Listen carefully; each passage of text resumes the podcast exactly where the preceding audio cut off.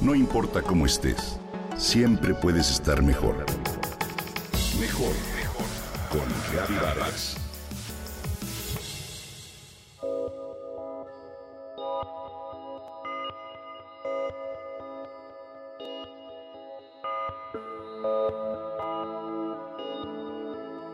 En algunas partes del mundo podemos encontrar octogenarios, nonagenarios y algunos centenarios o supercentenarios. Es decir, personas de 80, 90, 100 y hasta 110 años. Estas regiones se empezaron a llamar zonas azules, gracias al demógrafo belga Michel Poulain y el médico italiano Gianni Pes, quienes descubrieron una población de este tipo en la región de Barbaglia, en Cerdeña, Italia, y marcaron esta zona con tinta azul. Una de cada 196 personas nacidas entre 1880 y 1890 alcanzó los 100 años de edad de acuerdo con un estudio demográfico que se realizó a principios de este siglo. Dan Buettner, investigador estadounidense, se propuso identificar otros lugares con altas tasas de longevidad. Así, dio con cuatro regiones también denominadas zonas azules. Okinawa en Japón, Icaria en Grecia, Loma Linda en California y la península de Nokoya en Costa Rica.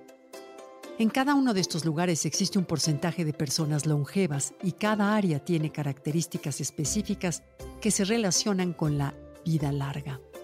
Barbaglia, por ejemplo, tiene la mayor concentración de centenarios en el mundo. ¿Lo sabías? La isla de Okinawa, por su parte, está habitada por las mujeres más ancianas de la Tierra. En Icaria, una isla del mar Egeo, existe una población longeva con los índices más bajos de demencia senil.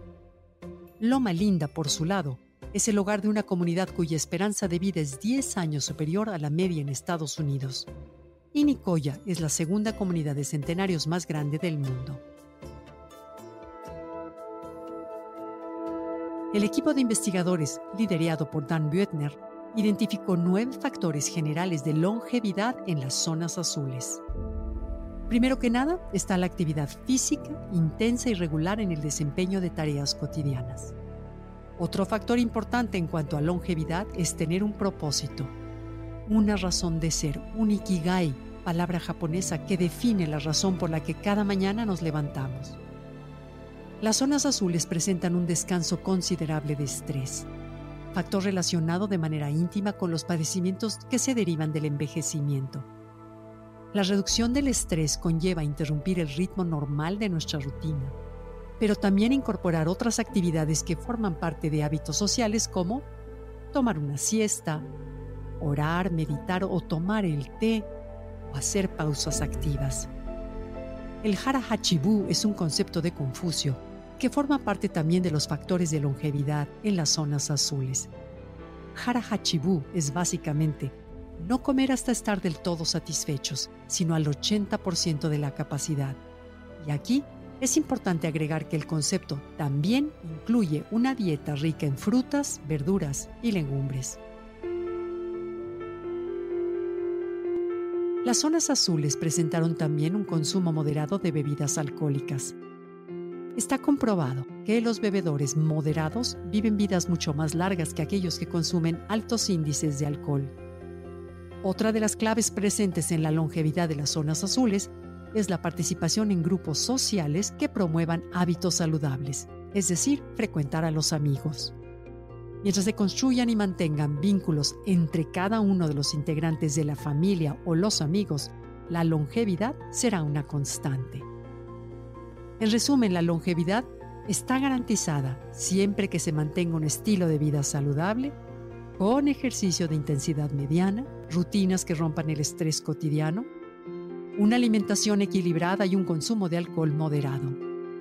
También la vida en comunidad forma parte de una vida larga y plena, ya que es importante integrarse en grupos sociales con una razón de ser y buenas prácticas de diversión.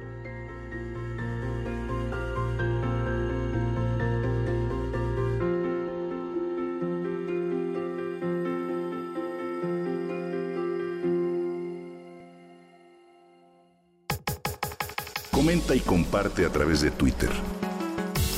No importa cómo estés, siempre puedes estar mejor. Mejor, mejor, mejor. Con Gaby Vargas.